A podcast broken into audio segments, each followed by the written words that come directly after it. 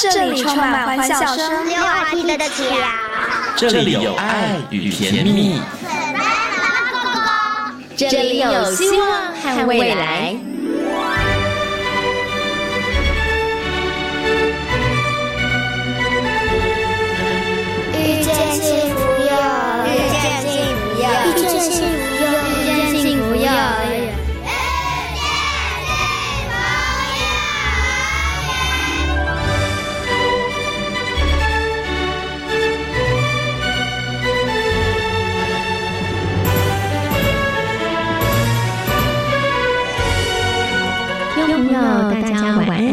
欢迎大家收听今天的《遇见幸福幼儿园》，我是贤琴。《遇见幸福幼儿园》节目呢是在每个礼拜四的晚上六点五分到七点钟，在国立教育广播电台的空中和所有的听众朋友们见面了。在节目当中呢，要为大家介绍全台湾各地的非幼儿园以及准公共幼儿园。另外呢，也会在节目当中跟大家来讨论幼儿教养方面相关的问题，以及最新的幼儿教育政策。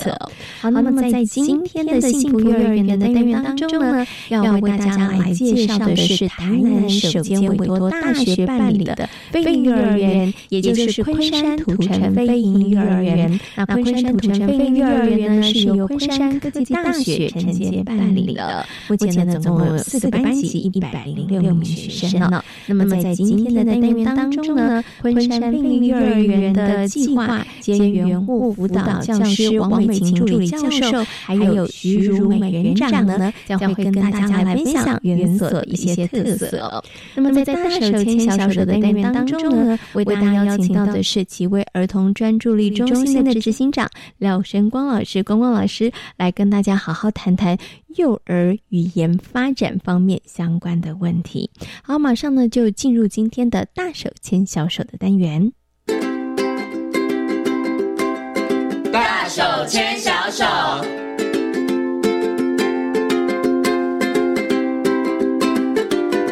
这里是教育广播电台，您现在所收听到的节目呢是《遇见幸福幼儿园》，我是贤琴。接下来呢，在节目当中呢要进行的单元是大手牵小手。那么在今天的大手牵小手的单元呢，很高兴的为大家邀请到奇威儿童专注力中心的执行长廖生光老师。光光老师呢来到节目当中，跟所有听众朋友进行分享。Hello，光光老师你好。好，各位听众大家好。我们今天呢邀请光光老师来谈一个贤琴个人观察到，我个人觉得是很严重的问题。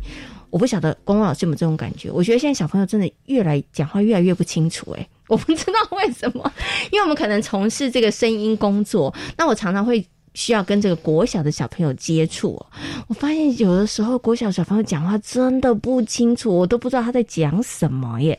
所以请问一下光光老师，是我个人的错觉，还是我遇到的小孩都是这样，还是普遍现在小朋友说话真的口齿比较没那么清楚啊？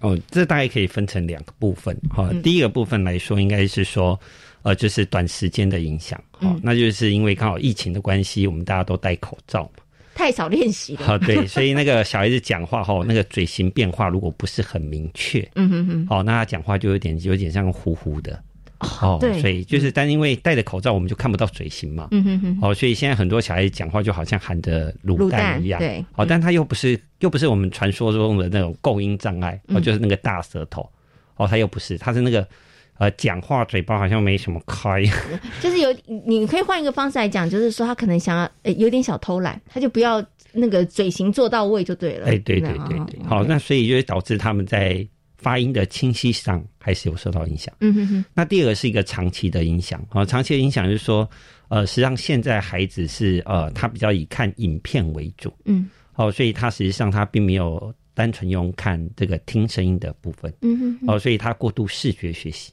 嗯。哦，所以经常我们碰到有些小朋友，他根本就没有在听你在讲什么，是。哦所以因为很少听嘛，啊、所以自然在表达上啊、他就变得比较弱，啊、所以现在很多孩子呃讲话还可以清楚，但是问题是他的组织能力就变得很弱。哦，怎么办？这样讲起来都有很大问题啊。第一个能讲，但是可能讲不清楚；第二个呢，就是诶可以讲，但是组织表达不是很好。不过从刚刚光光老师讲里头，我就发现一件事情：我们常常都会觉得啊，说话说话，我们会觉得好像跟这个呃口腔器官有关，它其实跟听力也有很大关系，跟听也有很大关系。哎，对，没错。哦，所以可能有的时候，我们爸爸妈妈，如果你觉得自己的孩子可能他在语言的表达上有些问题的时候，不要只是一直叫他附送那个口腔的练习，有的时候可能跟他的听跟理解都会有一些关系啊。是的，没问题。好，所以呢，我们接下来呢就要请光光老师好好跟大家来谈谈，就是小朋友在这个语言发展方面相关的问题哦。我想呢，先请光光老师来跟大家谈一下好了，到底小朋友语言发展的状况会是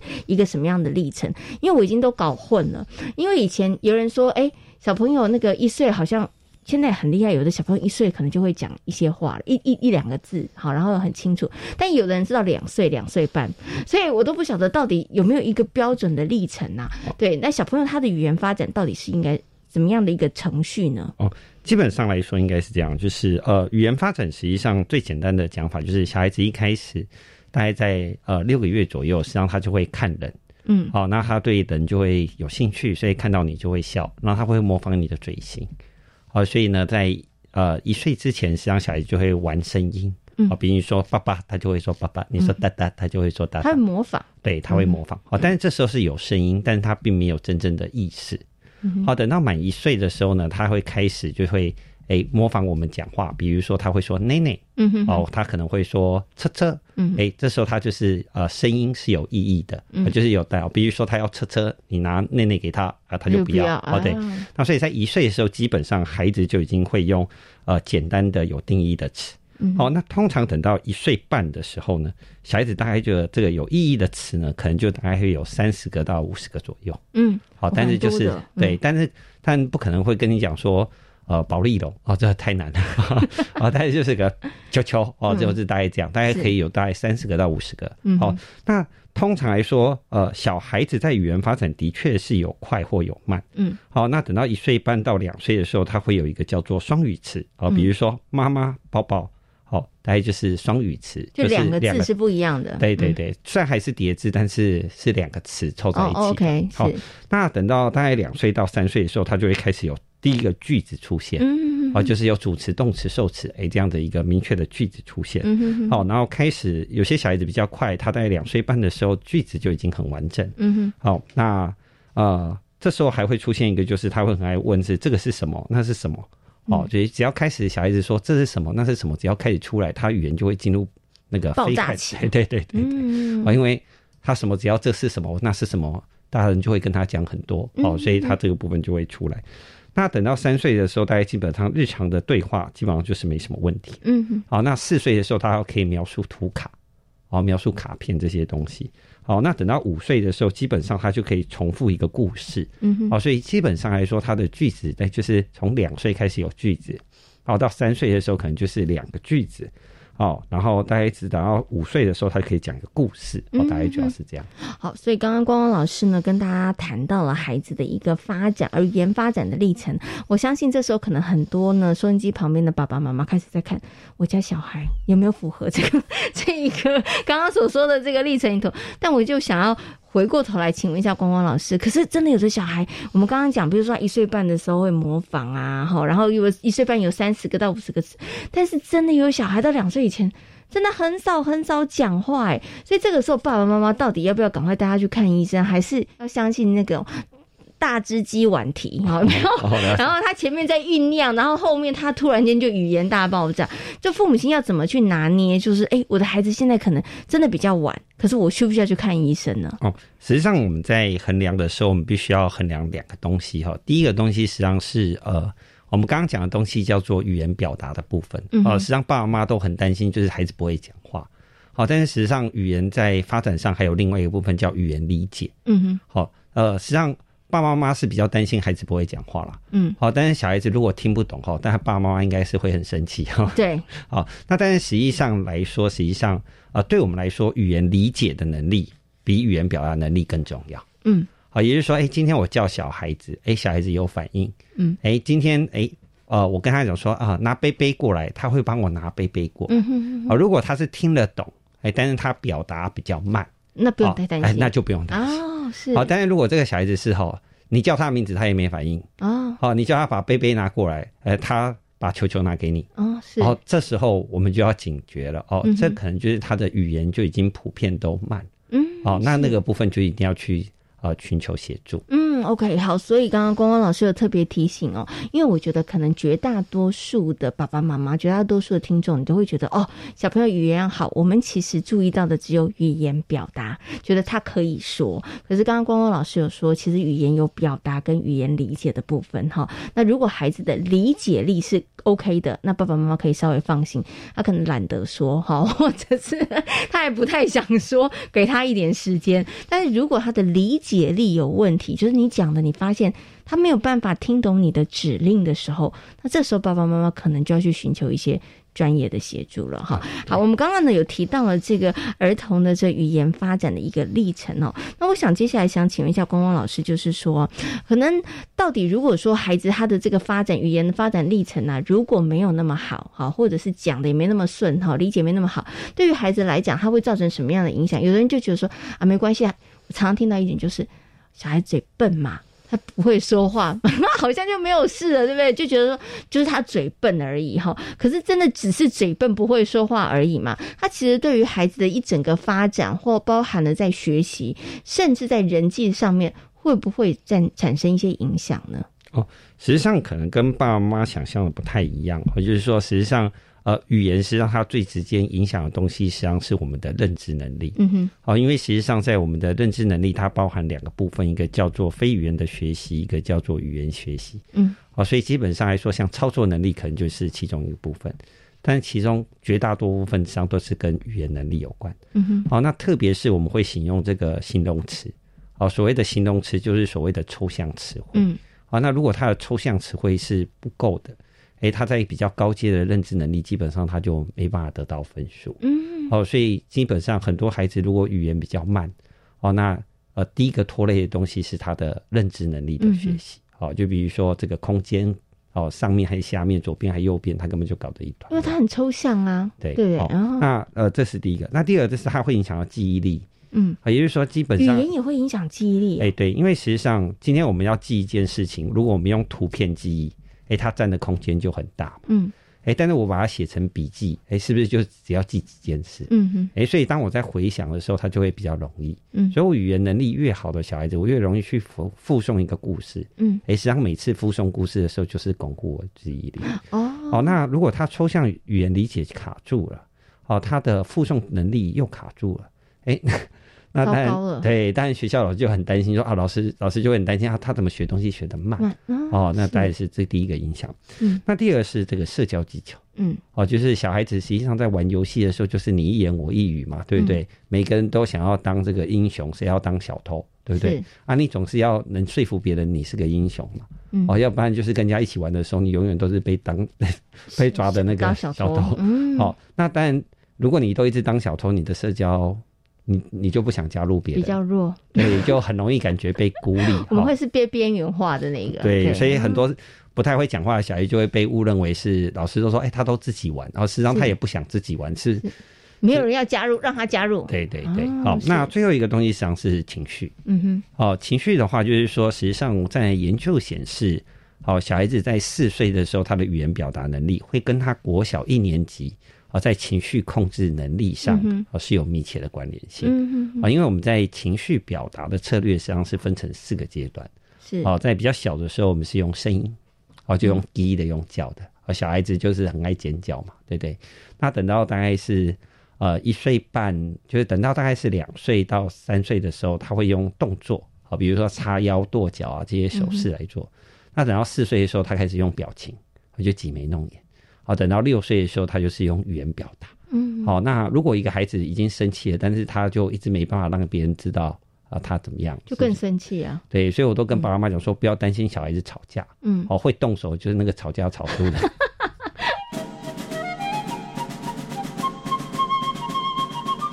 因为光光老师这样讲，安慰了很多爸爸妈妈，就不用担心，因为他真的能够吵架，也不容易耶，他也算是一个能力啊。你能够用嘴巴。一直讲，你要听懂对方骂你什么，然后听懂对方让你什么不高兴，然后你要回嘴回去。这应该算是高阶技巧吧？对，哈，实际上可能跟爸爸妈妈想的不一样。吵架实际上的能力呢，实际上是发生在小孩子在大班，好到国小一年级的时候，他们特别热爱。好，那他们的使用的对象基本上大概就是兄弟姐妹。是，哦，所以特别是啊，如果家里是女女儿的话，哦，你就会发现这个五岁的姐姐就是特别喜欢激怒那个兄弟姐妹。哦，那为什么？因为他练长，他练练语文，对对对，就是哎，我不能动手打你，但是我必须要用嘴巴让你不开心。是，哦，所以在五岁的时候，小孩子就会透过这个吵架或争吵的技巧来学会保护自己。所以他挑衅是有目的的，他是 他是要来那个巩固自己的一些能力，来磨练自己的能力。可是刚刚光光老师讲到吵架哈，吵架也真是一个对孩子来讲其实不容易。我们刚刚讲要听懂，然后能够回，我就想到。所以，如果当孩子会跟爸爸妈妈顶嘴的时候，爸妈是不是也要高兴一下？啊，这个可能就这个可能就是另外一件事情哈。是啊，应该有说，实际上来说，呃，我们会鼓励孩子，就是哦，如果是同辈之间，哦，兄弟姐妹之间或朋友是可以争执的，好，但是不能跟爸爸妈妈。为什么呢？啊，因为跟爸爸妈妈这叫权力争夺。嗯，哦，就是说，呃，他他不是在吵架，他是在抢权力。就是，哎，你要听我的，还我要听你的？嗯，好，如果变成权力争夺以后，会变得很麻烦。嗯，哦，就会变成是，呃，他在外面就很乖，嗯，啊，但在家里脾气很坏。是，哦，所以呢，就说，哎，我们可以允许他跟那个兄弟姐妹吵架，或跟朋友吵架。啊，但不能跟爸爸妈妈吵架哦。好，哎，我觉得刚刚光光老师这个提醒很好。如果刚刚听到前半段就想说，哦，那我的孩子会顶嘴，这是一个高阶技术，不是不是。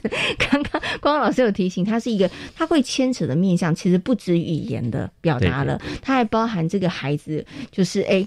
刚刚讲的权力争夺，哈，到底现在是你可以控制我，还是我管你的这一种？其实孩子要有时候孩子也会想要展现他有这个能力了。呃，在四岁的时候，小孩子就会有这个倾向。嗯哼哼。哦，所以就是四岁的时候，特别这种小孩子就会变成是说，哎，他会很喜欢控制爸爸妈妈要做什么。嗯哼。啊，比如说爸爸妈妈，你们今天不可以穿拖鞋。哎，今天你要穿什么衣服？今天你要吃什么？哦，那那个时候实际上是要跟孩子做坚持的。是。哦，要不然等到后来。等到青春期的时候，他会很难带哦，因为因为你都把权利送给了他嘛，对对不对？好，OK，好，所以这个是要特别提醒爸爸妈妈的哈，在孩子的这个语言部分。那所以刚刚呢，光光老师有提到，如果孩子的语言发展出现一些状况的时候，包含了在孩子的认知，简单来讲就是学习上面会有一些状况，然后再来他的社交上面也会出现状况，然后还有他的情绪，他可能情绪控管就是有苦说不出，哈，就是或者是呢心里有怒。说不出，那他就会开始寻求别的方式了。你就会发现，他可能在，比如说易怒啦，或是摔东西啦，或是打人，他可能就会出现这样的行为哈。所以，真的要注意孩子的这个语言的发展，要不然真的会衍生还蛮多的这个问题哦。可是，我接下来想请问一下光光老师哦，就我们刚刚提到了。呃，可见的就是孩子的一个好的语言发展来讲，对他来讲是很重要的哈。可是以普遍来讲，现在孩子他们的语言发展的问题到底是什么？我刚刚前面讲的是，我觉得，哎，我听到小学生就讲话卤蛋不清楚。你刚刚讲短期跟长期，可是除了我们刚刚讲的说不清楚之外，其实现在的孩子他们可能普遍语言发展上的大部分的问题会是什么呢？有哪几个面向？大概基本上我们大概可以分成几个，好，就是目前现在会比较多出现的东西，大概就是我们讲的，就是讲话讲不清楚，那个叫构音问题，是，也就是说他的构音比较不清晰，好，那是第一个。那第二个比较常见的东西是口疾，嗯，好，口疾，口疾实际上是在讲话的时候他换气不流畅导致的，嗯，哦，这也是紧张吗？呃，跟紧张会有关联性，嗯哼，哦，就是说如果这个孩子比较容易紧张，那他的语唱可能会受到影响，嗯哼，好，那。像爸爸妈妈不要太担心，因为基本上如果是小男生，好，通常在两岁左右的时候，他会有一段时间很容易出现口疾。好，那主要是因为他想要讲的东西跟他舌头动作没办法搭配。嗯，好，比如说他的舌头啊，一分钟只能讲七个字，哎，但是他大脑想到一分钟要讲到十五个字，嗯，哎，那个那个速度没办法跟上，没办法配合。对，所以是不是过了那个时期，他就会好了呢？通常来说，如果是呃。口疾实际上，小孩子、小男生很容易在两岁多到三岁多，因为语言突然爆发的时候，太出现想说，对对，出现暂时性的。哦，这时候爸爸妈妈不要刻意的去提醒他，因为他越紧张，他反而越容易口疾。啊，对，你就当没事，就是当没事，然后就让他慢慢讲，对，然后就慢慢，除非是他每一句话都口疾了，要不然不要。好，那你越高压，实际上他口疾的风险会越越厉害。好，那呃，再来，目前来说，比较多的小孩子是那个呃，听话都只听一半。嗯，哦，这是我们目前碰到最多的。但是为什么孩子听话听一半是没有耐心吗？哦，那主要不是，他主要是哦，他实际上主要是因为他在那个听觉记忆广度不足导致的。嗯，哦，因为以前我们可能听东西的时候。呃，就比如说像最以前我们最常碰到的东西是这样，就是哎，人家打电话过来说你妈妈在吗？你就说我不在，啊，他说那我留一个电话号码，嗯，哎，他就说二七零零二八九九，哎，我就要赶快把这个二七零零二八九九背起来，是，好，然后跟妈妈讲，妈妈刚刚有一个人打电话来，啊，电话嘞，哦，我们就会复对对对，好，但是因为现在人都不需要记忆电话啊，哦，那我们现在需要附送的东西很少。是，好，所以基本上很多孩子都懒得附送，嗯，对不对？你看，像以前我们都一定要背电话号码，嗯，现在不用，现在就不用嘛。所以小孩子就算听觉记忆比较短，哎，我们也不晓得，因为他没有练习了，对，他就没练习。因为小的时候，像我的小的时候，就像光光老师说，因为我们没有那么多可以手边什么呃录音啊，手机可以录音啊、拍照，所以我们就可能要靠记起来之后，然后说出来。对对。然后，那其实他这个也是一个练习。对。所以，是不是现在孩子缺少了这一段的历程，所以他们其实？就没办法听话听完整，因为他也没这个需求嘛。他觉得说，我有没有听完也没关系，是这样子吗？就应该是说，实际上他在我们说他在听觉附送的练习的机会基本上是很少的。嗯哼哼。好，那基本上是没需要了。嗯。我觉得如果我们没刻意，我们没有这个环境。嗯哼。好，所以这种小孩就变得很好，就是你跟他讲超过十个字以上。哎，没听到啊？对他就会漏听一两个字，是啊。但是小孩又很爱面子嘛，对不对？你问他说你有没有听清楚，他就说有。哦，但是附送的时候就一团乱。哦，那爸妈就会觉得你那么会说，嗯，觉得哎，你讲话可以讲二十几个字啊，你听啊，怎么听这十个字后面就不记得？嗯，我们就觉得他就是不认真，然后我们就处罚他。是，哦，像这个东西对孩子来说帮助并不大。哦，所以他不是不认真，是他的听觉的记忆上真的没有练过。对，所以他真的记不起来啊。但是他视觉记忆又练太好。哦，哎，一看就记得得，所以我们就会火气很大。是啊，如果他视觉记忆又差，听觉记忆又差，哎，我们就会啊，就没关系嘛，反正他就是神经学习稍慢一点的。对，那我们就会包容他。是是。那现在很多小孩子是呃，因为他的听觉记忆他没有额外的训练或培养，哦，所以导致他在听话就经常只听一半。哦，那大人听话听一半也是这个状况吗？大人听话听一半，大部分是分心的，喜欢玩手机要分心的。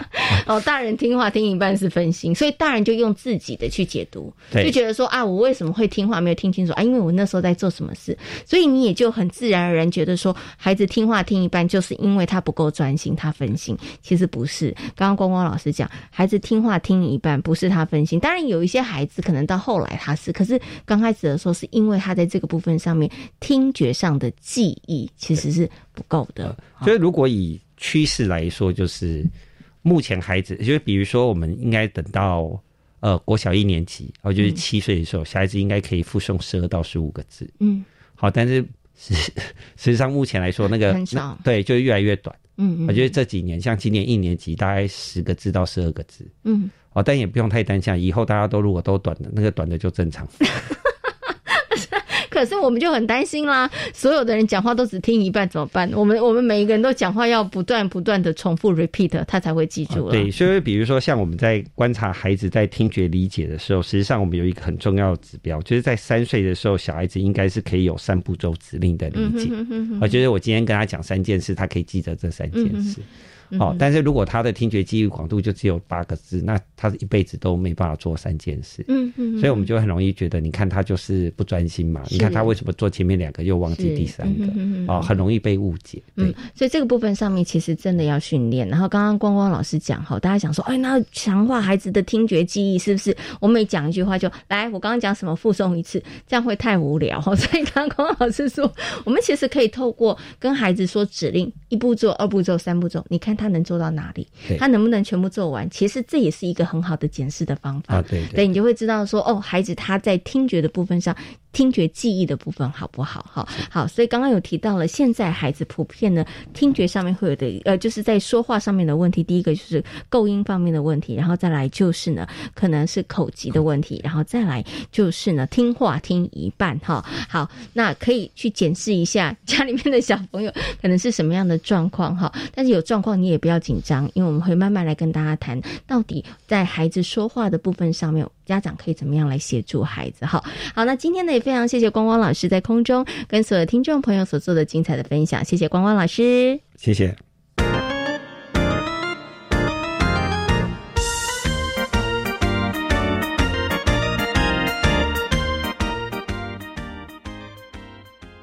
我是吕军医师。接种 COVID-19 疫苗是预防感染、避免重症最有效的方法。接种后，请在现场观察十五分钟。如果曾因接种疫苗发生急性过敏反应，则要在现场观察三十分钟。接种后如有持续发烧超过四十八小时、严重过敏反应，或接种后二十八天内出现持续性头痛、呼吸困难、下肢肿痛或皮肤有出血点等，请立即就医，并告知曾接种 COVID-19 疫苗。有政府，请安心。以上广告由行政院与机关署提供。大家好，我是一百一十一年师铎奖得主台中市立光明国中猫头鹰校长胡金枝。我坚信，教育是最好的投资，学生是国家未来的希望。祈愿大家教育手拉手，璀璨一起走。祝福教育电台的听众们，教师节快乐！放学派对开趴喽！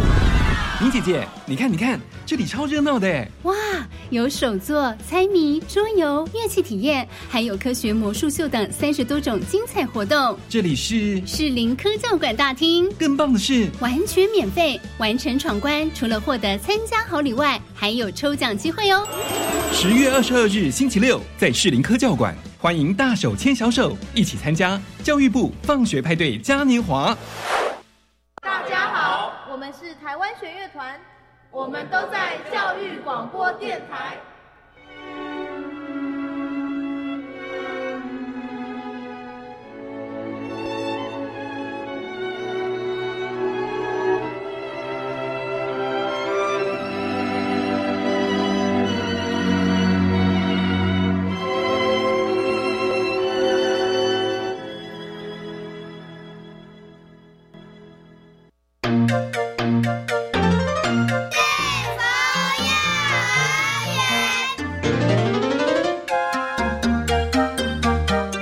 里是国立教育广播电台，您现在所收听到的节目呢是遇见幸福幼儿园，我是贤琴。接下来呢要进行的单元呢是幸福幼儿园。今天的幸福幼儿园要为大家来介绍的是位在台南的昆山土城非营利幼儿园。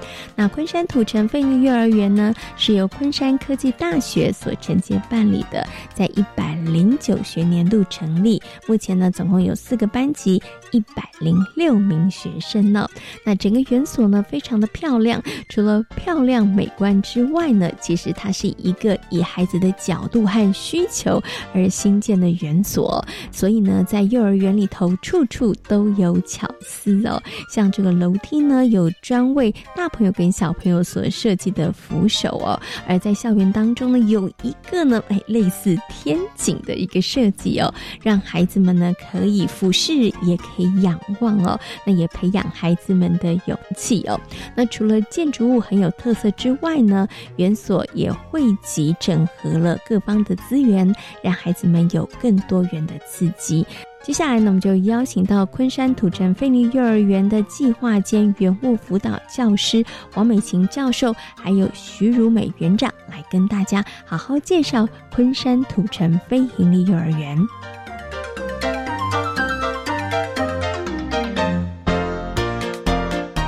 首先呢，先给我们的王老师问声好，Hello，老师您好，您好，呃，主持人好，大家好。那另外呢，为大家介绍的是我们的如美园长，Hello，园长您好，主持人好，各位听众大家好。是，今天很高兴可以邀请两位呢来为大家好好介绍昆山土城非营利幼儿园哦。如果呢听众朋友有机会你来到昆山土城非营利幼儿园的话，千万不要跑错，因为你从外面看你会以为你来到了民宿哈，因为它外观非常非常的漂亮哦。其实呢不止外观漂亮，当大家走进幼儿园里头，你才会发现哇，这个幼儿园呢不止课程内容其实是为小朋友量身定做的，连整体的硬体环境设施也是哈，所以呢，我想呢，我们等一下呢就要请我们的王老师跟大家好好来进行分享。不过，我想是不是可以先请王老师哦，就我们这个昆山土城飞利幼儿园我们成立的这个背景上面呢，跟大家来做一个简单的说明好吗？好。呃，主持人以及各位听众，大家好。呃，昆山土城费力幼儿园是呃昆山科技大学所营运啊建立的。那其实是台南市第一间大专院校以呃社会大学责任来做承接营运的一个部分。那我想这个部分很感谢昆山科大的李校长以及钟俊言副校长。啊，全力的支持。我想在公共化的幼教的一个政策当中，其实是一个在大专院校是非常呃愿意来做承接，而且营运，而且也责无旁贷这个部分，应该要来做实力的一个部分所在，是。好，所以刚刚呢，其实啊，汪老师有跟大家提到了我们的承接母机构呢，就是昆山科技大学哦。那刚刚呢，王老师有提到，其实也真的很感谢哈，有昆山科技大学真的是大力的支持哈。不过呢，就在这个部分上面，我想是不是可以请老师啊，再多做一些说明？因为刚刚你有提到了，呃，昆山土城呢，飞利幼儿园，它其实也是台南第一间委托大学所办理的飞利幼儿园哈。那可能一般的民众会想说，哎，大学去办这个。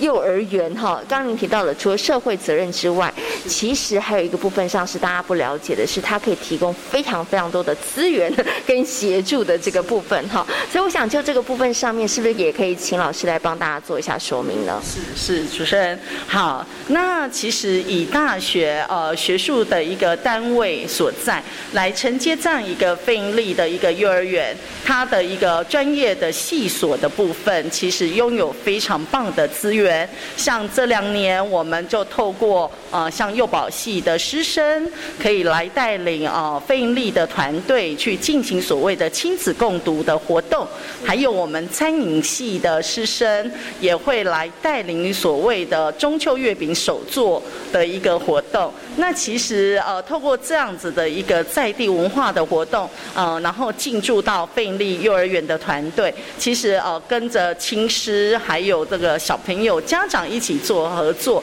那其实大家都会觉得玩得非常的愉快。那我想，这在大学的一个系所资源来讲，是一个非常丰富的一个资源所在。这也是我们李校长还有我们的钟副校长一直秉持的一个原则。在大学来讲，软实力是非常重要的一个部分，也是我们的强项。是。好，所以刚刚呢，老师又举了例子哈，像这个呃幼保系的啦，像我们的餐饮系的同学们，他们的确都提供了一些这个协助哈，也让幼儿园在教学的课程上面，它可以变得更加的丰富，也更加的多元。但是呢，我想从另外一个角度，请问一下王老师，就是我们刚刚听到的，好像觉得哎，那幼儿园它的确有得到了一些资源，有得到一些益助，可是对于这个昆山科技大学的同学们来讲，是不是也是因为有了一个这个飞鹰幼儿园可以让他们真的学有所用，也可以让他们在这个学习的这个历程当中，他们其实也有一个可以让他们展现或者是实做的一个舞台。是是，呃，这个部分其实对呃一个呃大学的学生来讲，我想也是一个落实他自己实务经验很棒的一个场域啊。像当时候在设计昆山土城飞鹰园的一些相关的教室或是园。园徽，我们就会邀请视传系的学生，利用他们美感的经验跟他自己所学的专长，然后发挥在这样的一个在地美学的部分。那尤其在幼保系的一个部分啊，幼保系的学生，像昆山土城费力幼儿园，就是提供一个幼保系很好啊，幼保系学生实习的场域。那甚至于在自己现在飞行员的一个所在，我们里面也有昆山科大毕业的学生在这边直接做一个就学的部分。所以不管从呃实习来讲，或者是就学来讲，其实都就业来讲，都是一个很好的场域。好，所以听起来我觉得就是大家双方都有所这个获利啊，包含在幼儿园的部分上面，教学真的更加的丰富。然后对于呢这个大学部的同学们来说，哎，的确也让他们有一个机会，他们可以来做一个实作，或者是可以来展现他们的才华。像刚刚呢，其实呢老师有提到哦，原来我们的圆徽哈，其实就是呢我们的同学们所设计的哈。好，那刚刚其实贤贤有提到了，其实呢。除了这个由呃昆山科技大学来承接办理哈，刚刚呢老师提到的，我们提供一些协助之外，其实昆山土城费力幼儿园呢，等一下我们再请园长来谈谈这个教学的课程跟特色。我们一定要先来谈一下它的本身的建筑跟它的硬体上面的这个特色，我觉得非常的特别。我刚刚说，哎，大家会误以为是民宿哈，因为它很漂亮。可是你走进来之后，你就会发现，其实它很多的设计都充满着细节，而这些细。节其实都是为孩子们去设想的，因为他们知道这里是一个孩子要在这边学习跟成长的地方哈，所以我们的这个整个硬体的这个设计的一些概念上面，我想是不是可以请汪老师也跟大家谈一下哈？是呃后来请这个建筑师，然后我们做一些修改，还是我们其实从最早的时候，我们其实就已经哎想好了，这就是要做幼儿园的，所以我们很多的设计其实从开始画草图的时候就已经。规划好的呢？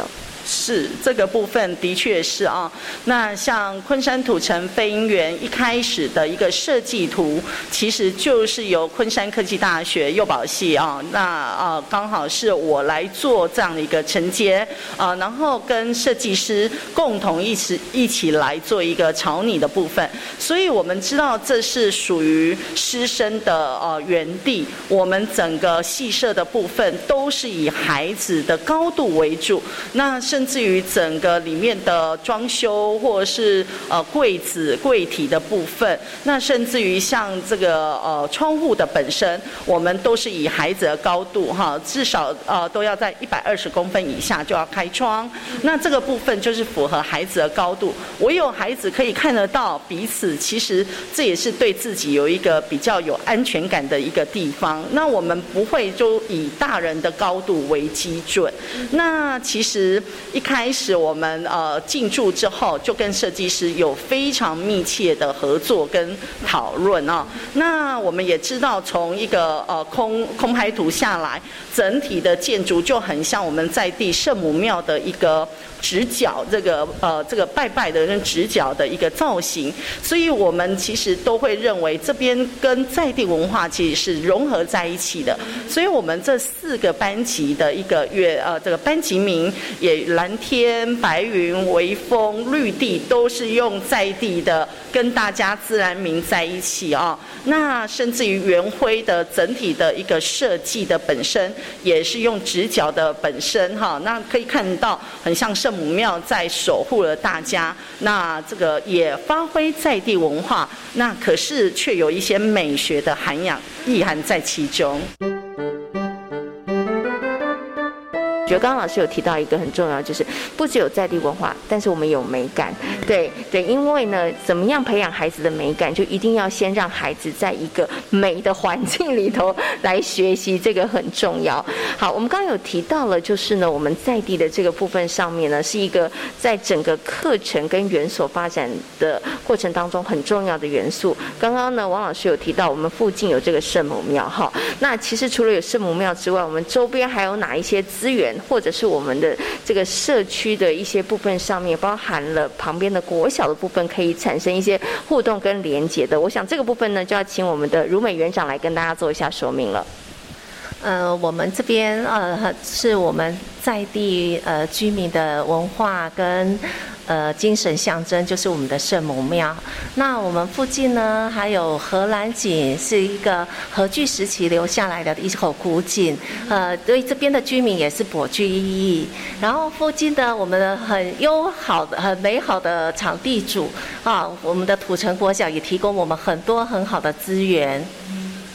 OK，所以呢，这个地方呢有古迹也有现代的，古迹的像刚刚您说的荷兰井啊、圣母庙哈，那现在就是哎，其实真的跟土城国小就是比邻而居啦，对哈。那其实，在土城国小这个部分上面，我刚刚在访问前有请问一下园长哈，其实你的互动也非常的密切，也有非常多的活动，其实会一起来参与的这个部分哈。呃，土城国小真的是我们很好的好邻居。那他们有常常会办有一些活动，我们也都会参与。譬如说，呃，亲子爸爸说故事啊，还有他们的一些才艺表演的活动啊，也会邀请我们去参观，甚至还让我们孩子可以去亲临去实体实际体验。然后还有他们有固定每周会有一个行动图书车，我们小朋友也会去到那边去阅读，然后也可以去到那图书馆，然后可以。到他们土存馆运动，然后还有风雨球场，也是我们孩子呃实施大肌肉活动最好的去处。听起来，我觉得在昆山土城飞林幼儿园的小朋友真的超幸福的，因为真的有好多好多的这个资源连接，然后他们可以运用哦。因为呢，像贤琴进入到这个幼儿园头，哎，发现这个园所呢，其实真的整个建筑非常有特色。但我刚刚就请问园长说，哎，园长，但是我好像没有看到小朋友可以这个搭肌肉活动时间。他说，贤琴不用担心，整个土城国小我们都可以去，就有很多地方其实真的可以让孩子们也可以尽情的奔跑。然后可以进行这个大肌肉的活动时间哈。好，不过刚刚呢，园长跟大家提到了，其实我们真的包含我们有好邻居土城国小，我们周边也有一些这个资源哈。那因此呢，在地文化其实是我们课程当中非常非常重要的一个主轴哈。好，不过在这个在地文化这个部分上面呢，我们等一下呢会请园长来跟大家谈，就是说我们怎么样在课程当中来进行。但我有一点很好奇，就是我刚刚有先请问了呃王老师跟我。们的园长哦，因为我们的课程呢，主要是以主题教学为主。好，我想是不是可以请老师跟大家谈一下，为什么我们会 focus 在用主题教学的这个部分呢？我想，其实，在有关于主题教学部分，是我们一开始就认为主题老师跟孩子一起来共构这样的一个课程。其实跳脱很传统的思维，比如说部本的学习，或者是呃所谓的才艺的学习。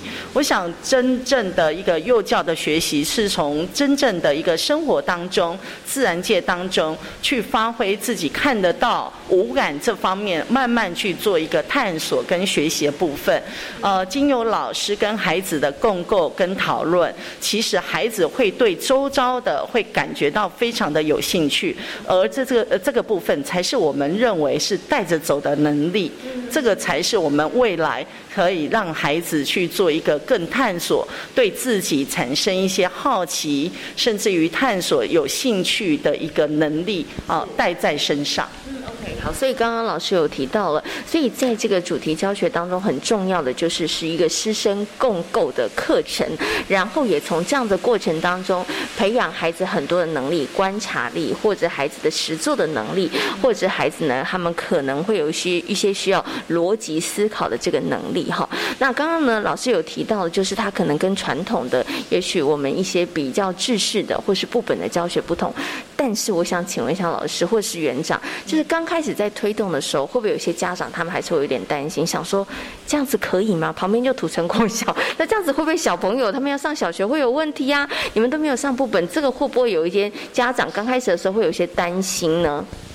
呃，没错，刚开始家长真的非常非常的担心，非常非常是是，因为他们会觉得说，哎，那跟他可能他有邻居啊，他有妯娌啊，跟他的小孩一比起来，哇，他小孩怎么一拿起书本都会念，也知道这是什么符号啊？可是我的小孩怎么都不会啊？可是我们一直跟他跟家长们一直跟他们呃灌输一个观念，呃，起跑。不一定是最早是最好的，我们是需要耐力的，所以我们也跟他一直跟家长们一直说，其实你们要慢慢的看孩子累积的实力，然后我们也请我们呃在幼小衔接这一块是家长也非常担心的，那我们呢也邀请土城国小的主任跟校长也来跟我们的家长做说明，哎，请他们不要担心，哎，一定可以的。是。哦。哇，你们又多做了一件事情，请到了小学的校长跟老师，应该家长就安心很多。好，不过呢，刚刚有提到，就是在这个主题教学的过程当中啊，刚刚王老师有提到，孩子们他们的能力一点一点，其实就可以被培养，或者是可以培育出他们能够带得走的这个能力哦。我想在这个部分上面，是不是可以请王老师再多做一些说明哈？因为可能呃，我们就以这个昆山土城非营利幼儿园来说好了，其实是我们。从一百零九年到现在，透过一个又一个的主题，真的有没有家长或者是老师们也看到，哎，孩子他的哪一些能力在这个部分上面，其实是真的被培养，真的是不一样了呢？嗯，OK，好，其实我们都认为师生共构的能力其实是很重要的。那其实，在呃昆山土城幼儿园里头，我们比较希望培养孩子的是他自己口说，而且是很勇敢的能力。他从一入园的时候，刚开始非常的胆怯，不敢上台讲话，甚至于其实看到陌生人，他都会非常的害怕。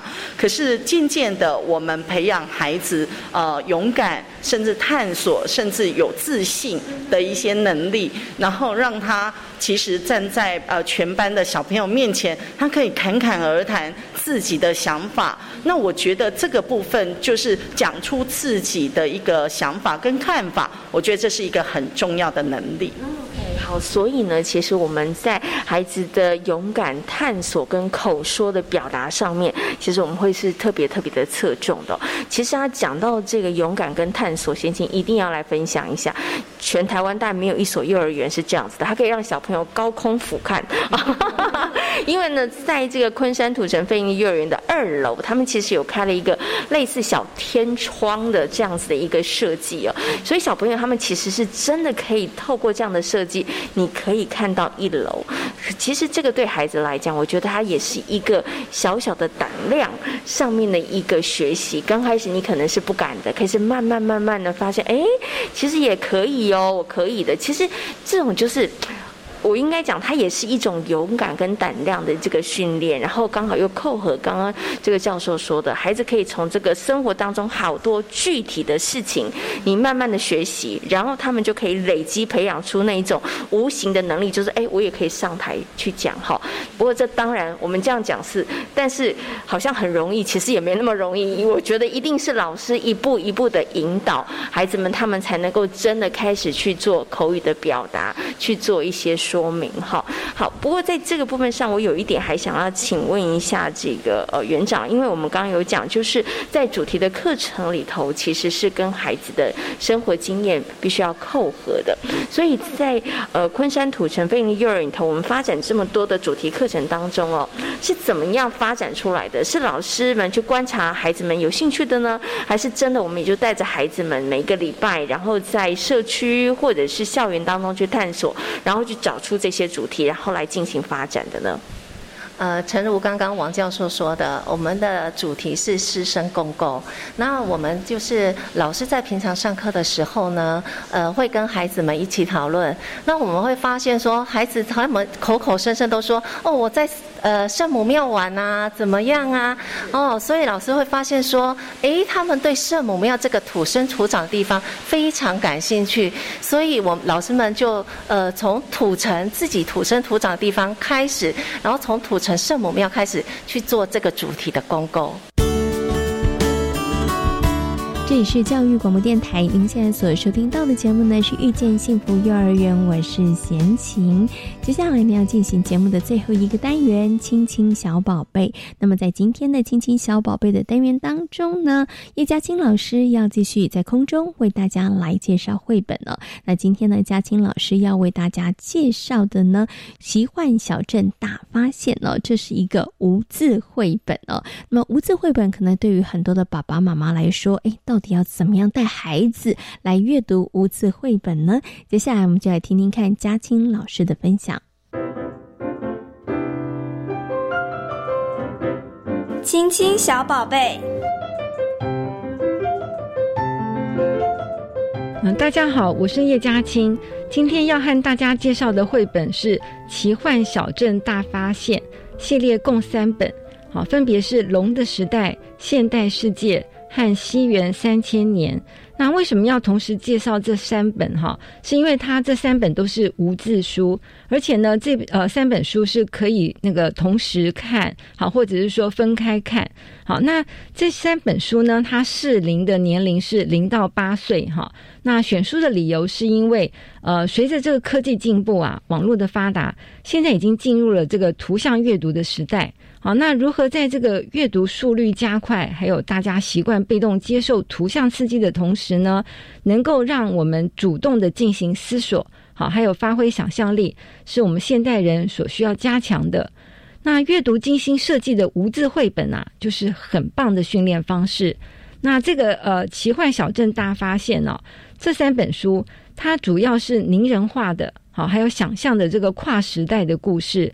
采用了全景式的跨页彩绘设计，并且呢，他们结合了这个藏宝地图的这个形式呈现哈，在这个充满漩涡状的这个曲线，好，还有对角线的路线上，同时出现各种新奇有趣的人事物，让我们在阅读的时候啊，目不暇接。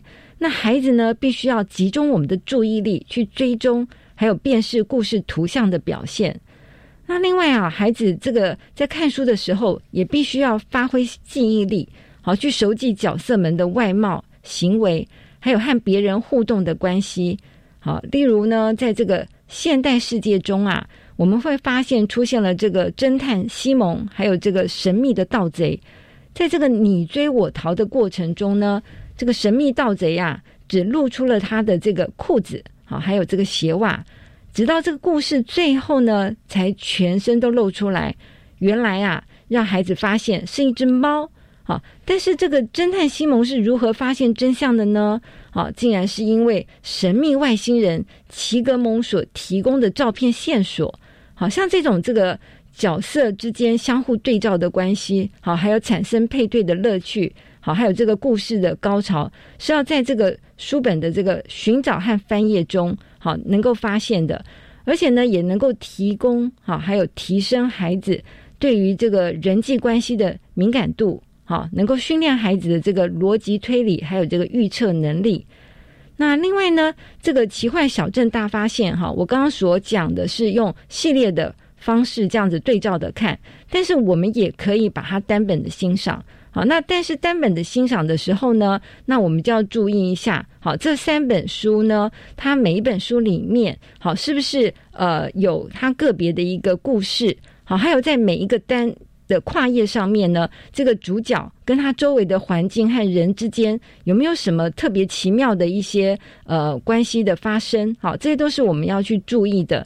那另外这本这三本书哈，呃，我们在这看的时候哈，你会发现有一点趣味性，就是说这三本书里面呢，他们会有同样的主角，可是在这三本书里面，好，因为时代的不同哈，所以呢，这个主角他会幻化成不同的角色，好，例如说哈，在这个龙的时代里面，好，那个主角狮子呢，他就是一个很威武的国王，但是到了现代世界的这一本里面呐。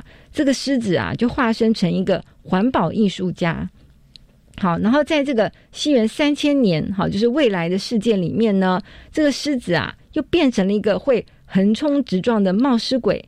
所以呢，我们就可以诶把这些书互相比较来看，好，诶，这个发现这个角色之间的一个变化，或是他们之间的有什么样的关联性，哈，这个是可以训练小朋友去观察和思考的。那另外在亲子共读的建议方面，哈，因为刚才跟大家已经分享了哈，他这个书里面的很多很有趣的一些呃妙点哈，那所以呢，我们就可以来训练孩子，诶，那你就选择啊这个书的某一页，你是不是可以啊在没有文字的状态之下嘛，哈，我们就看这个图来说故事，好，然后呢，我们也可以去观赏，好，他这个整本书它里头的一些起承转合，好，还有它的这个角色行为前后的一些关系，好，这是一个比较简单的，就是单本好我们来看的方式。那另外呢，我们也可以啊鼓励孩子，那你试试看，好像刚才我讲的，把三本书都串联起来。然后你自己去呃用你的方式去解释，好解读这本这三本书串在一起的时候，好在不同时代他们这个生活形态的相同、相异或是奇特的地方，好，然后呢呃也可以请他编一个啊像是时空穿梭剧哈，也是非常的有趣的，好，那像这个呃我们想说分享完这些啊他对于这个故事的创作之后，也可以啊来进行一个艺术活动。好，让小朋友呢，他们画出好他所诠释的这个故事啊，拿而且拿着他的所诠释的故事呢，做一些口头的分享。好，可能又会演变出另外的他自己所创作出来的新的故事。好，呃，这是我今天跟大家分享的哈，谢谢。在今天遇见幸福幼儿园的节目当中呢，为大家邀请到了奇威儿童专注力中心的执行长廖生光老师，跟大家谈到了幼儿语言发展的问题。另外呢，也在节目当中为大家介绍了昆山土城非营利幼儿园。感谢所有的听众朋友们今天的收听，也祝福大家有一个平安愉快的夜晚。我们下周同一时间空中再会，拜拜。